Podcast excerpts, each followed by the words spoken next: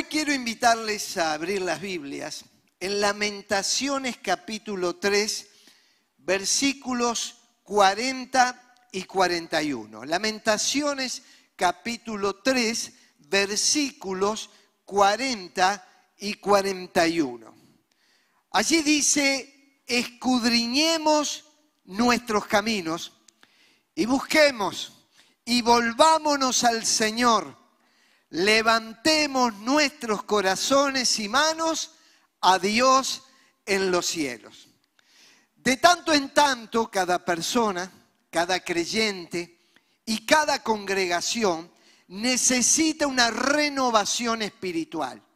Renovar es hacer nuevo aquello que una vez estuvo vigente, vivo, activo. Renovar no es comenzar, sino un nuevo comienzo.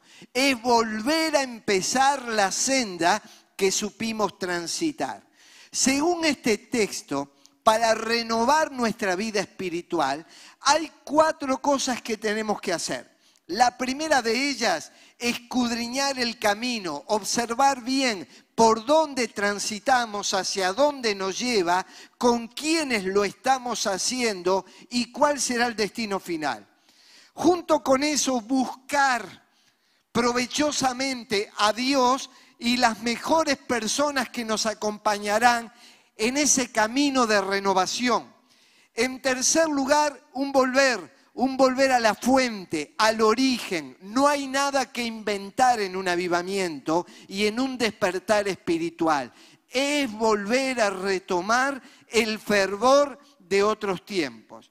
Y por último dice, levanten el corazón y levanten las manos. El corazón es el centro de la voluntad, es el yo más profundo, es lo que somos nuestro ser se eleve hacia Dios y como algo gestual, nuestras manos representan que somos una vasija que se abre ante el Señor y que quiere ser llena por el Espíritu Santo. Según la Biblia, la iglesia, entre las metáforas que utiliza para hablar de la iglesia, dice que somos un cuerpo y que está compuesto por distintos miembros.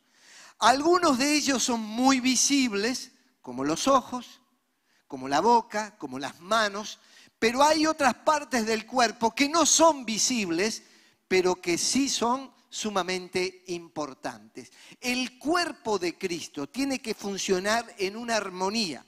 Algunas partes del cuerpo van a alcanzar visibilidad y otras no, pero todas ante el Señor somos lo mismo, porque somos su cuerpo. El cuerpo puede pasar por enfermedades, o puede mermar en su desarrollo, o puede tener una atrofia, o puede tener dificultades. Y por tanto es conveniente de tanto en tanto hacernos algún chequeo para que podamos entender cuál es nuestra situación. Esa es una de las recomendaciones que siempre nos va a dar el médico. Antes de hacer cualquier diagnóstico, nos va a pedir un chequeo que nos permita saber cuál es nuestro estado de salud. El cuerpo de Cristo, la iglesia y cada uno de sus miembros necesita periódicamente hacerse chequeos. Y cuando estos síntomas empiezan a aparecer, no debemos descuidarlos, porque pueden estar hablando de alguna patología o de algún desenlace letal. Y por tanto tenemos que prestar atención cuando estas señales empiezan a hablar de deterioro en el cuerpo de Cristo y por lo tanto merma su pasión espiritual. En primer lugar, una de las cosas que se nos hace cuando vamos a hacernos un chequeo es colocarnos el termómetro, saber la temperatura que el cuerpo tiene. Y una de las cosas que a Dios no le agrada es un cuerpo tibio.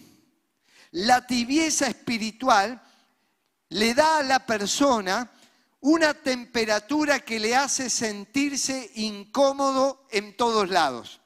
Por algo el Señor dice en su palabra, ojalá fuera frío, o fueras caliente, Pero porque eres tibio, te vomitaré de mi boca. Cuando nuestra temperatura corporal, el cuerpo de Cristo, está en tibieza, está en una gran dificultad. Cuando está en determinados ambientes no se siente cómodo porque dice, este no es mi ambiente, yo soy de Cristo. Lo que aquí se habla, se practica, se dice, los valores que se promueven no son los que están en mis convicciones. Pero cuando está en la iglesia tiene dificultades también, encuentra algo que no le gusta, que le desagrada. Esa tibieza espiritual no permite plenitud. También los temas cardíacos. Cuando una persona guarda lo externo correctamente, pero tiene un corazón afectado, quizás hay que hacerle un bypass, quizás hay que hacerle otro tipo de tratamiento, pero lo cierto es que el cardiólogo le dice, su corazón está mal. La persona se viste bien, se maquilla, se arregla, exteriormente está todo perfecto, pero el gran problema está en su corazón.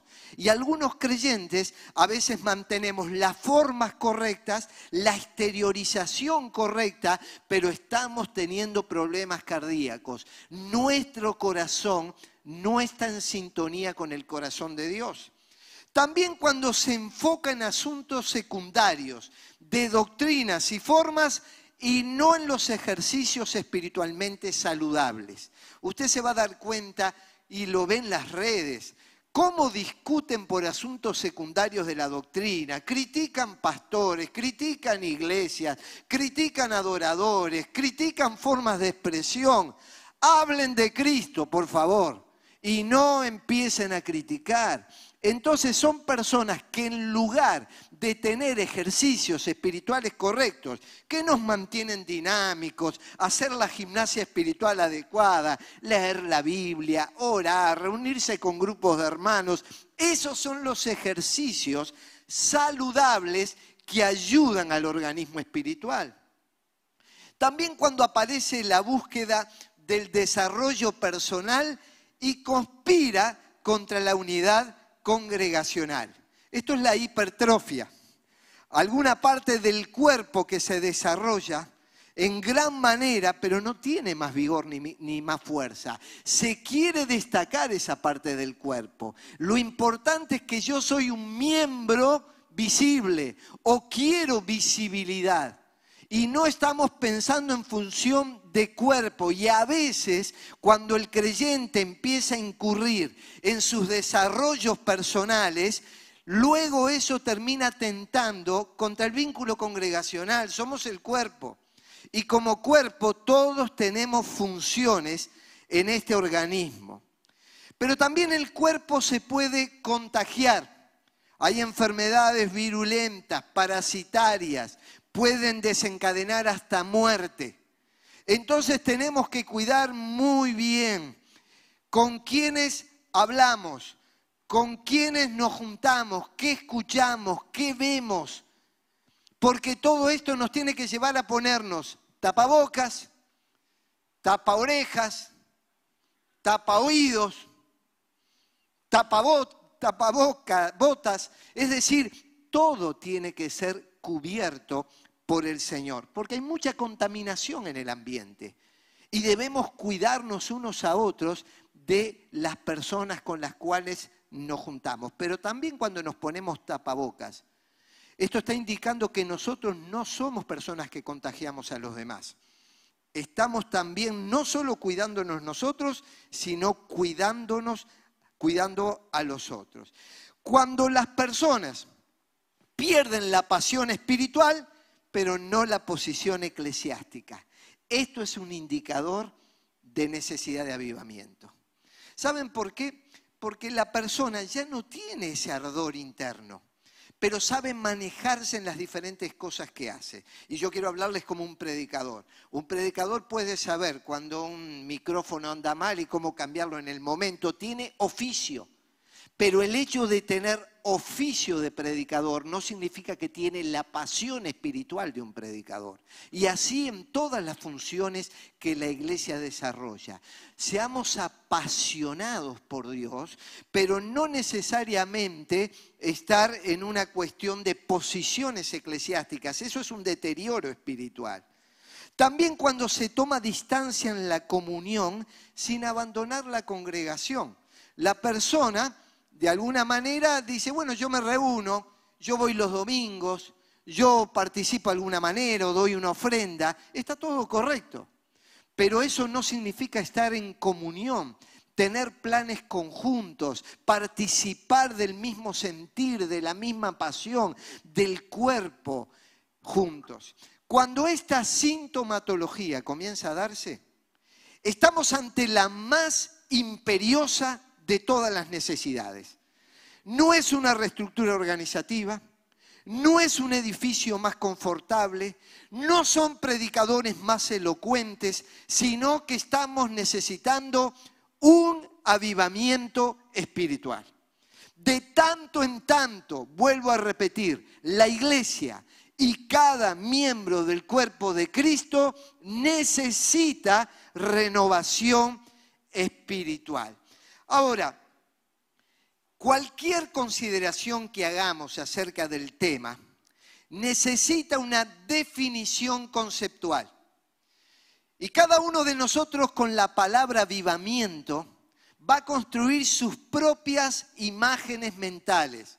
Es muy usada en círculos cristianos evangélicos. Cuando usted va a una librería cristiana, se va a dar cuenta que hay estantes llenos de libros que hablan de los avivamientos espirituales. Cuando era seminarista, yo tuve una materia que me apasionaba. Durante seis meses el avivamiento espiritual, estudiaba los grandes avivamientos de la historia, mostraba los elementos en común que tenían y cuál era la característica de los mismos. Esas materias aparecen en todas partes. Pero lo cierto es que la Biblia menciona el término avivamiento en tan solo tres oportunidades. Dos de ellas en el Antiguo Testamento y una sola en el Nuevo Testamento.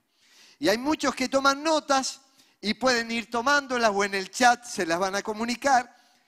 Dice en el Salmo 119, 37, aparta mis ojos que no vean la vanidad avívame en tu camino. Para no tener una vida de vanidad, de pecado, lejos de Dios, Señor, avívame en tu camino, mis ojos que no se dirijan a eso. En segundo lugar, Habacuc ve una situación de deterioro social, de avance del pecado, de economía que estaba deprimida, de falta de trabajo, de que prevalecían los antivalores. Y entonces comienza su profecía diciendo, ¿hasta cuándo, Señor? ¿Hasta cuándo? ¿Por qué me haces ver esta situación? Todo esto lo tenía Habacuc en su corazón, pero en un momento saca de la mirada del foco del problema y empieza a elevarla a los cielos y dice, Señor, he oído tu palabra y temí. Oh Señor, aviva tu obra en medio de los tiempos y en medio de los tiempos hazla conocer. Señor, aunque el mundo sea malo, haya dificultades, problemas, inmoralidad, leyes que se aprueban contrarias a tu voluntad, aviva, Señor, tu obra en medio de los tiempos. Y en tercer lugar, Pablo le dice a su joven discípulo Timoteo, te aconsejo que avives el fuego del don de Dios que está en ti. Dios te ha dado dones, Dios te ha dado capacidades, talentos, habilidades naturales, recursos, cultura, conocimientos, energía física, tiempo, muchas cosas te ha dado el Señor. Aviva, Señor, en mí ese don, ese regalo, eso que me has dado, para que yo lo use para tu honra y gloria en el contexto del cuerpo de Cristo. Por eso cuando hablamos de avivamiento espiritual, hoy estamos comenzando una serie en la cual vamos a tener dos elementos presentes. la tradición histórica del protestantismo con este término, pero también vamos a ir a la etimología de la palabra. ¿Qué significa en el original griego el vocablo avivamiento? Y esas dos ideas van a construir esta serie de mensajes. El próximo domingo vamos a hacer un análisis de uno de los himnos históricos más conocidos por el pueblo de Dios que habla de tiempos de avivamiento y que es lo que debemos esperar. La palabra que traducimos, avivamiento, en el original griego es anasopureo. Y esto tiene tres vocablos griegos juntos, compilados. El primero es ana, que significa de arriba o de nuevo. El segundo es zo, de donde viene la palabra vivo, por eso hablamos del zoológico, tiene que ver con las especies vivas. Y en tercer lugar, pur, que es fuego. Entonces, anasopureo significa volver a tener un fuego vivo de arriba. Y venimos de una serie de temas sobre el fuego de Dios. Cuando Dios lo enciende en el corazón del creyente y en la iglesia. Y Señor, el avivamiento es volver a tener el fuego encendido. Por eso, el avivamiento espiritual es para la iglesia y no para quienes están ajenos a la fe. Hay diferencia entre encender y avivar el fuego. Dicho de otro modo, quien no conoce a Cristo, quien no ha recibido el Espíritu Santo que mora en su corazón, no ha encendido la llama de Dios en su vida. A ellos tenemos que llevarles la palabra. Y cuando esa palabra penetra y entra, el Espíritu Santo, dice la Biblia, es el que convence a la gente de pecado, de justicia y de juicio. Siempre recordaré al predicador que habló el día que me entregué al Señor. Pero el que me convenció a mí fue el Espíritu Santo, no el predicador. Y pobres aquellos que creen que con su mensaje convencen a la gente. Vamos en el nombre de Jesús y predicamos del nombre de Jesús confiando en el poder y la autoridad del Espíritu Santo que convence a las personas y enciende el fuego de Dios. Pero a veces ese fuego que fue encendido empieza a menguar, empieza a disminuir. Y es ahí que el fuego hay que avivarlo. Por eso la gran pregunta que nos hacemos es, si para los creyentes del siglo XX y del siglo XXI, el término avivamiento significa lo mismo que aquellos que en un momento vieron despertamientos espirituales a través de la historia. Hay algo que está claro en el estudio de los avivamientos. Hay cinco señales que indican que hay avivamiento.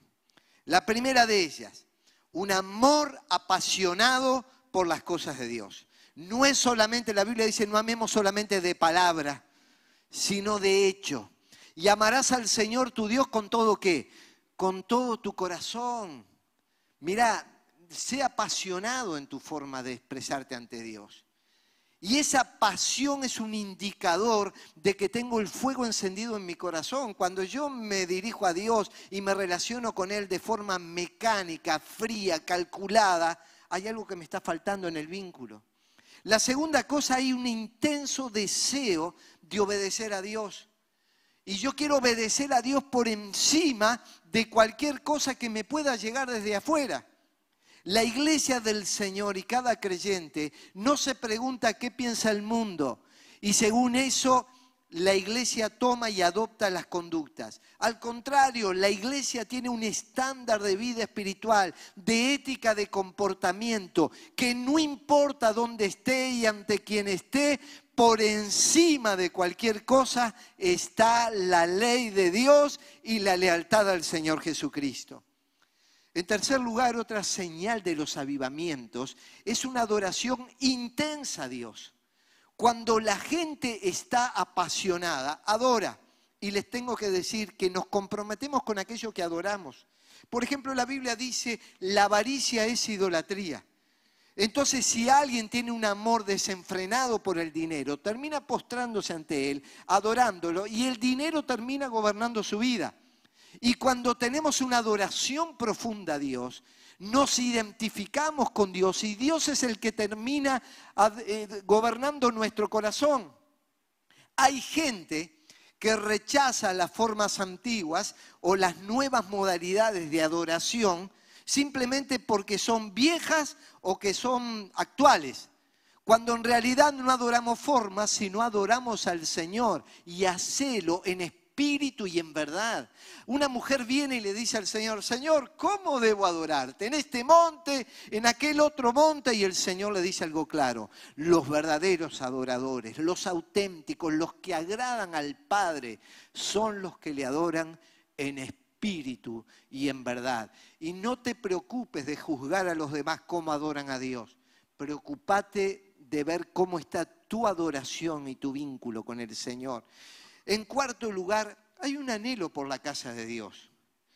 No es un creyente que hay que ponerlo en una carretilla para empujarlo hacia la iglesia. Al contrario, está esperando que salga el link para ser el primero en anotarse tiene un apasionamiento por la casa de Dios y por las cosas de Dios que realmente lo empuja a estar en la comunión con el Señor. Y en quinto lugar, hay una enorme pasión por testificar de Dios a otros. Siente ganas y deseos. Hay algo que, que, está en el corazón que le lleva a decir, yo quiero que otros experimenten lo mismo que yo. Dijo Jesús que si uno encuentra un buen tesoro, lo comparte. Y si Jesús es el gran tesoro de tu vida, entonces vas a querer compartirlo con otros. Eso significa dar tu testimonio, obsequiar una Biblia, invitarlo a la casa de Dios, es decir, formas diversas. Yo me he enterado que personas están participando de los faros, que son nuestros grupos por Zoom de estudio, y todavía no llegaron a la iglesia, pero ya se entregaron al Señor. ¿Por qué? Porque hay creyentes apasionados que lo llevaron a ese lugar. En estos días, un joven me dice, pastor, cuando yo lo escucho hablar de los avivamientos espirituales y de aquellos momentos y tiempos que menciona de cosas que pasaron, dice, yo hasta ahora nunca lo vi. Y yo me quedé con eso en el corazón. Y ayer lo vi y le dije, ¿sabes por qué nunca lo viste? Porque vos no necesitas un avivamiento. Vos ya estás en el espíritu del avivamiento. Y hay algunos de nosotros que no nos damos cuenta que no es que necesitan clamar por el avivamiento. Ahora tienen que llevar el espíritu del avivamiento a otras personas. Son apasionados por Cristo, son locos por Jesús. Adoran al Señor en espíritu y en verdad aman la casa de Dios, dan testimonio de la palabra, tienen un deseo de obediencia práctica a los mandatos de Dios y la lealtad a Jesucristo está por encima de cualquier otra cosa.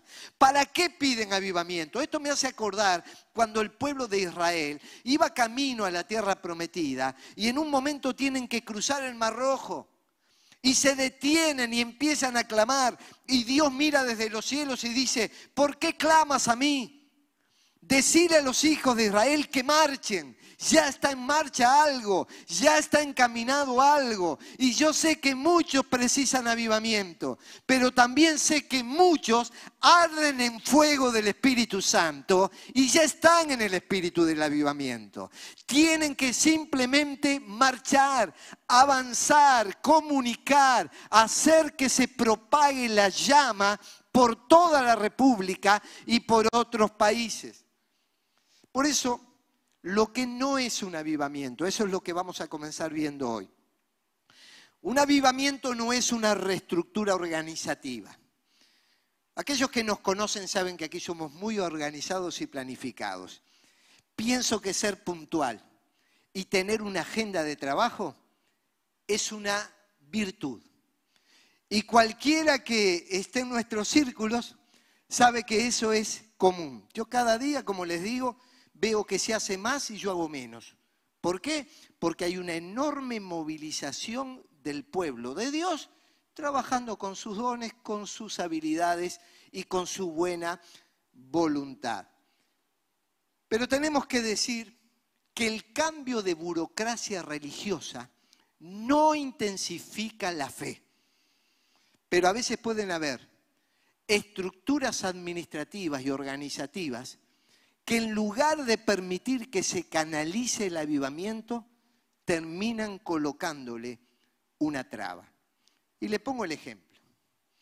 Yo soy de la época en que nuestros padres nos compraban ropa y normalmente nos compraban, por ejemplo, zapatos o un saco para que nos duren hasta el día del casamiento, más o menos. Entonces, la idea era, parecíamos disfrazados, pero así veníamos. La idea era no gastar mucho. Entonces nos poníamos una ropa grande porque era natural que el cuerpo vaya tomando otras formas. Algunos cuerpos iban a crecer hasta un punto y otros mucho más, pero el cuerpo iba a desarrollarse, no iba a ser lo mismo. Las iglesias pasa lo mismo. Algunas se van a desarrollar hasta determinada estatura y otras mucho más, pero lo cierto es que un cuerpo sano se desarrolla. Y entonces, ¿qué es lo que sucede? Cuando el niño empieza a crecer y empieza a desarrollarse y el avivamiento está presente en, el cuerpo de Cristo, no es lo mismo una estructura para un grupo de cinco personas que de 50 personas, que de 500 personas. Y con posibilidad de seguir aumentando. Entonces las estructuras pueden poner freno a un avivamiento. ¿Por qué? Porque no queremos que el cuerpo crezca más allá de la estructura, cuando en realidad las estructuras debieran servir al desarrollo del cuerpo. Por eso nosotros tenemos que entender que al igual que un niño, la iglesia crece. La segunda no es una actualización de las formas. Nosotros vivimos en un mundo muy distinto al de los predicadores del Nuevo Testamento.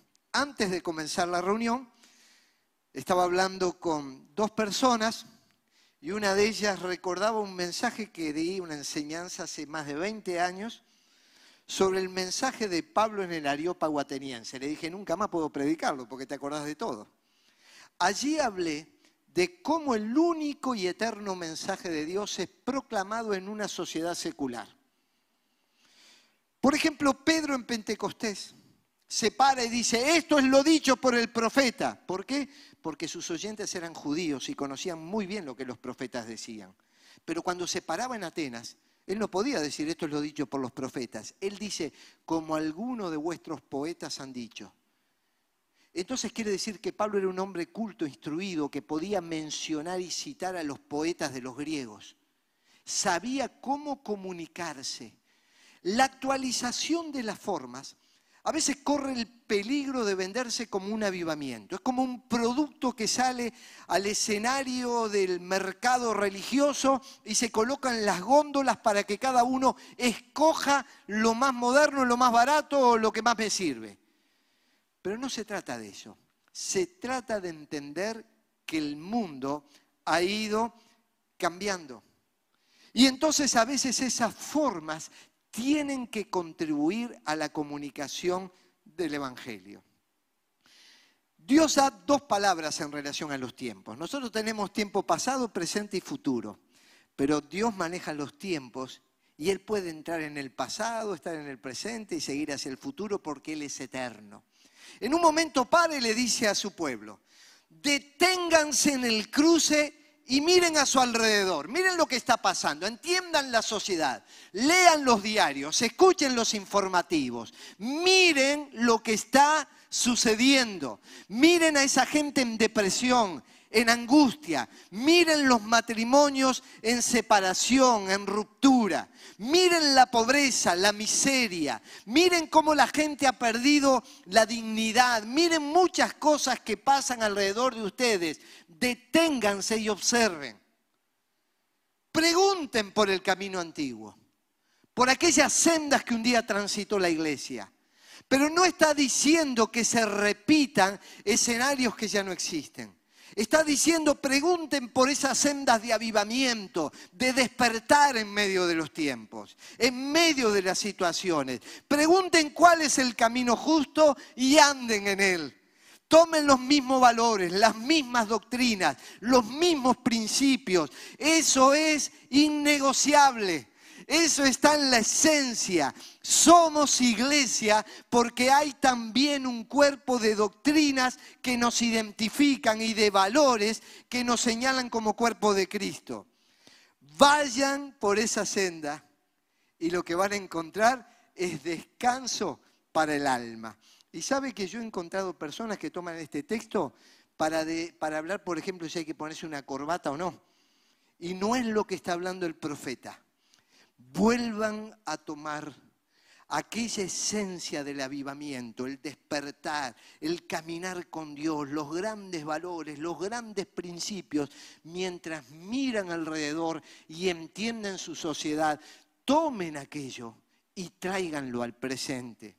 Pero el Dios que dice miren al pasado y que tiene todos los tiempos controlados, ahora nos dice así, dice el Señor a su pueblo, y somos su pueblo, ya no recuerdes el ayer. ¿Cómo? Si recién nos dijo, miren para el pasado. Y ahora Dios nos dice, ya no recuerdes el ayer. No pienses más en el pasado. Yo voy a hacer algo nuevo. Verás que ahora mismo va a aparecer. Voy a abrir un camino en el desierto, ríos en la tierra estéril, para dar de beber a mi pueblo elegido, el pueblo que he formado para que proclame mi alabanza. Hay un futuro, hay un camino, hay una esperanza. Yo le voy a dar de beber en medio de los desiertos de la vida, en medio de la soledad, en medio de la depresión, en medio de la tristeza, en medio de tus luchas dice Dios, yo voy a abrir caminos y ríos para que mi pueblo elegido pueda beber. Tampoco es un avivamiento, una reproducción histórica. Cuando yo analizo lo que pasó en, tiempos atrás, no puedo repetirlo mágicamente como que fuera en el hoy. Dios es creativo. Él va a despertar, va a llevarnos a más amor, va a intensificar la pasión, Él nos va a llevar a comunicar el Evangelio, pero en un mundo y en un tiempo diferente. Ayer estábamos con la familia reunidos, compartiendo un almuerzo, y los jóvenes de la familia empezaron a hablar de la criptomoneda. Entonces nosotros con él y nos mirábamos si era de Cristo o no, no, no, la criptomoneda. Y les pedimos una explicación sobre eso, lo que derivó en que entendamos menos todavía. Pero lo cierto es que eso se va instalando. Los que son de mi generación y más arriba, les va a costar captar estas situaciones. Pero es el mundo que se viene. Es el mundo de la tecnología. Es el mundo de la inteligencia artificial y en ese mundo y en ese tiempo, pregunten por las sendas antiguas. Aquellos tiempos de avivamiento, de despertar, de valores. Pero a la vez, no piensen más en las cosas antiguas. Voy a hacer algo nuevo en medio de los tiempos.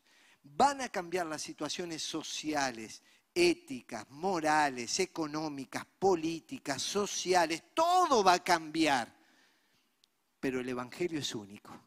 Y el poder del Espíritu Santo tiene que seguir siendo derramado en cada generación. Por eso la oración de Habacuc no era, aviva tu obra en mi tiempo. Dice, aviva tu obra en medio de los tiempos. Porque Habacuc empezaba a ver que los tiempos iban a ser diferentes. Habacuc se imaginaba que tantas personas nos iban a seguir por YouTube y de tantos países diferentes. No se lo imaginaba.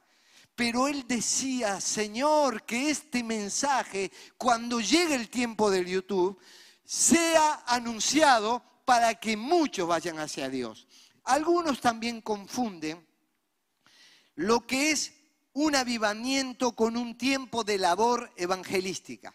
Entonces se organiza una campaña y dicen campaña de avivamiento, y eso era muy común en otros tiempos.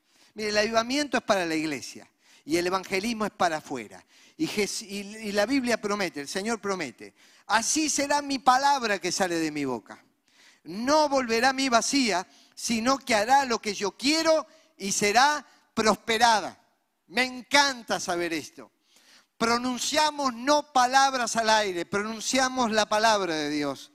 Y va a bendecir, y va a tocar, y va a ser prosperada, y va a seguir generando aun cuando ya no estemos.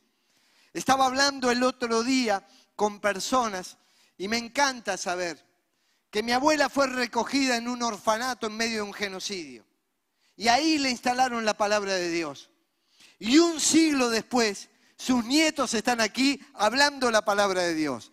Las misioneras que le transmitieron la palabra y mi abuela ya están en el cielo. Pero esta palabra no queda vacía, sigue siendo prosperada. Y ahora yo me imagino que abuelos y nietos van a estar recibiendo esta palabra y si Cristo no viene antes, dentro de un siglo seguirá dando resultados. Hay una diferencia entre el avivamiento y el evangelismo. La primera de ellas, el avivamiento es una experiencia de la iglesia y el evangelismo es una expresión de la iglesia. Por lo tanto, cada vez que pedimos avivamiento es para nosotros. Y cuando hablamos de evangelismo es para los otros, es para llevar la buena nueva de salvación. La segunda cosa, el avivamiento es la obra de Dios en su iglesia. Y en el evangelismo vemos a la iglesia obrando para el Señor. Sé que hay despertar espiritual cuando Dios obra en medio de su pueblo. Pero también cuando hay despertar de Dios, el pueblo de Dios obra en medio de aquellos que no son pueblo. En tercer lugar, el avivamiento no se puede planear. Hay visitaciones de Dios que llegan hasta de formas sorpresivas tiempos en que Dios renueva, toca, llega, nos envuelve. Sin embargo, el evangelismo lo planificamos intencionalmente. Hemos estado 40 años recorriendo todo el Uruguay con carpas evangelísticas. Muchos nos dicen, me acuerdo cuando usted tocaba la batería. Entonces usted de prehistoria y oriente más o menos. Y le tengo que decir, 40 años así, luego vinieron saturaciones y salíamos en vivo y hasta por, eh, subíamos a satélite las predicaciones. Tremendo, ¿cómo cambió todo? Se planifica el evangelismo. El avivamiento no se puede planificar.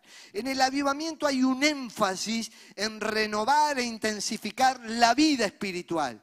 Y en el evangelismo el énfasis está en buscar a quienes están ajenos a lo espiritual. Hay países que no entienden lo que vivimos en Uruguay. Una estufa leña donde ponemos allí maderas. Si usted no prende con fuego, nunca va a haber fuego. Y eso es lo que pasa con aquellos que no conocen a Dios. Usted tiene que juntarlos y llevarles el fuego de Dios y que ahí se encienda algo. Pero cuando usted se da cuenta que el fuego se ha encendido y se empieza a apagar, tiene que añadirle combustible o tiene que abrir para que el oxígeno corra y entonces pueda avivarse la llama. Así es la vida espiritual. A veces tenemos que añadirle el combustible de la palabra de Dios, de la comunión de la iglesia y de personas con fuego de Dios para que nos puedan ayudar al avivamiento. Y tenemos que correr los leños para que el oxígeno de su presencia corra en medio de su pueblo. Concluyo con la experiencia de Moisés. Qué hombre tremendo Moisés. ¿eh? La verdad que es un ejemplo a ver e imitar. Nació en un tiempo de persecución. Su familia era esclava en Egipto. Y nació bajo sentencia de muerte porque todos los niños nacidos en territorio egipcio que pertenecieran al pueblo hebreo tenían que ser asesinados. Lo colocan en una canasta por eso hasta el día de hoy a los bebés se le coloca en un Moisés, haciendo eh, relación con lo que vivió en esa canasta. Lo colocan en una canasta y este niño que estaba destinado a morir, ahora es tomado y llevado al palacio del rey. Porque la hija del rey lo encuentra, la hija de Faraón. Y se lo lleva allí. Y dice la Biblia que fue instruido en toda la sabiduría de los egipcios y que era poderoso en palabras y en hechos. Ahora, permítame en términos futbolísticos, era un crack. El tipo, poderoso con las palabras, poderoso con las acciones. Era un tipo instruido y culto. ¿Qué más quiere un ser humano? Tenía, dice que los placeres temporales de la vida, que los disfrutaba, los, los placeres palaciegos. Tenía dinero, tenía un carro tirado por caballo cero kilómetros. Era un fenómeno. Y tenía todo eso y en un momento algo despierta su corazón. Se da cuenta que Egipto no es su tierra. Y que su verdadero pueblo es aquel que está sufriendo allí, el pueblo hebreo. Y hay algo que lo impulsa hacia su pueblo. Y entonces, con la mejor de las intenciones, toma la peor de las decisiones. Quiere ir a liberar a su pueblo y ¿qué hace? Mata a un egipcio. Resultado, termina en el desierto 40 años, escapándose y no queriendo saber más nada. Pensó todo lo eché a perder, todo fracasó, tuve la mejor de las intenciones, pero fracasé. Y ahora Dios no me va a dar oportunidad y el pueblo no me va a dar oportunidad. ¿Y saben lo que pasó? Él creía, dice la Biblia, que sus hermanos entendían que Dios le iba a dar libertad al pueblo por mano de él, pero sus hermanos no lo habían entendido así, ni Dios lo quería así. ¿Cómo actuó Moisés? Con buena intención, pero con una gran equivocación. Pasaron años y está en sus rutinas, en el desierto, cuidando las ovejas que le pertenecían a su suegro y en un momento ve que arde una zarza. Pero las zarzas en el desierto arden, es común que eso suceda. El, tema era que esa zarza ardía, pero no se consumía. Dice, acá estoy ante algo distinto. Y se acerca a ver ese fuego. Y cuando llega, desde la zarza sale una voz, que ya no la escuchaba él que ya se había apagado él. Una voz que pensó que nunca más le iba a hablar. Y de golpe, Moisés, Moisés, dos veces Dios le llama por su nombre. Quita el calzado de tus pies. El lugar que estás pisando es tierra santa. Y como una forma externa de reverencia se quita el calzado de sus pies. Era el mismo desierto, la misma arena, el mismo clima, el mismo pueblo, las mismas situaciones, las mismas ovejas alrededor, pero el ambiente era diferente. La presencia de Dios se había manifestado y allí aparece una zarza que arde, pero que no arde en el fuego de la carne, que no arde en el fuego de la tradición, que no, hacen el, que no arde en el fuego de la emoción. Una zarza que le dice a Moisés, Moisés, ¿cuánta cultura tenés? Eh? ¿Cuánto dinero? ¿Cuánta elocuencia? ¿Cuántas obras para mostrar? Pero Moisés, yo puedo arder en una zarza cualquiera. Y yo puedo hablar desde una zarza cualquiera. Y lo importante no es ese fuego que arde y desaparece, es ese fuego que permanece ardiendo siempre y bajo cualquier circunstancia. Y desde esa zarza Dios le habló, le dio una nueva oportunidad y lo envía de nuevo a Egipto para que cumpla su propósito. En la lista de gente de fe de Hebreos dice, por la fe se sostuvo como viendo al invisible hermana y hermano, hoy empezamos a estudiar los avivamientos. El avivamiento es ese nuevo fuego de Dios, ese nuevo despertar, es ese nuevo ánimo, es esa pasión por Dios, ese anhelo de obediencia, esa adoración profunda. Es comunicar la fe, es amar la casa de Dios y correr hacia ella. Y el avivamiento debe propagarse hacia aquellos que no conocen a Cristo. Te invito a estar en pie. ¿Y qué te parece si oramos? Te pregunto en el nombre del Señor. ¿Ha menguado tu fe? ¿Necesita un nuevo toque? ¿Necesita despertar? Quizás tuviste buenas intenciones, pero en tu vida hubo equivocaciones. Mira, la zarza está allí. Este puede ser tu desierto. Y Dios te está llamando por el nombre. María, Juan, Está lleno de zarzas, pero te está llamando por el nombre. Y te dice, yo quiero arder en tu vida. Quiero volver a arder. Moisés no está todo perdido. Hay posibilidad de renovación. Busquemos a Dios, escudriñemos nuestros caminos, volvámonos al Señor, levantemos nuestros corazones y manos a Dios en los cielos. Eso es avivamiento, eso es despertar. Algunos ya están ardiendo del fuego del Espíritu Santo. Vayan y propaguen el fuego. Salgan de este lugar, incendien la nación con el poder del Evangelio. Las empresas, las universidades, los barrios, los ámbitos de trabajo. Vayan y lleven este mensaje a otras personas.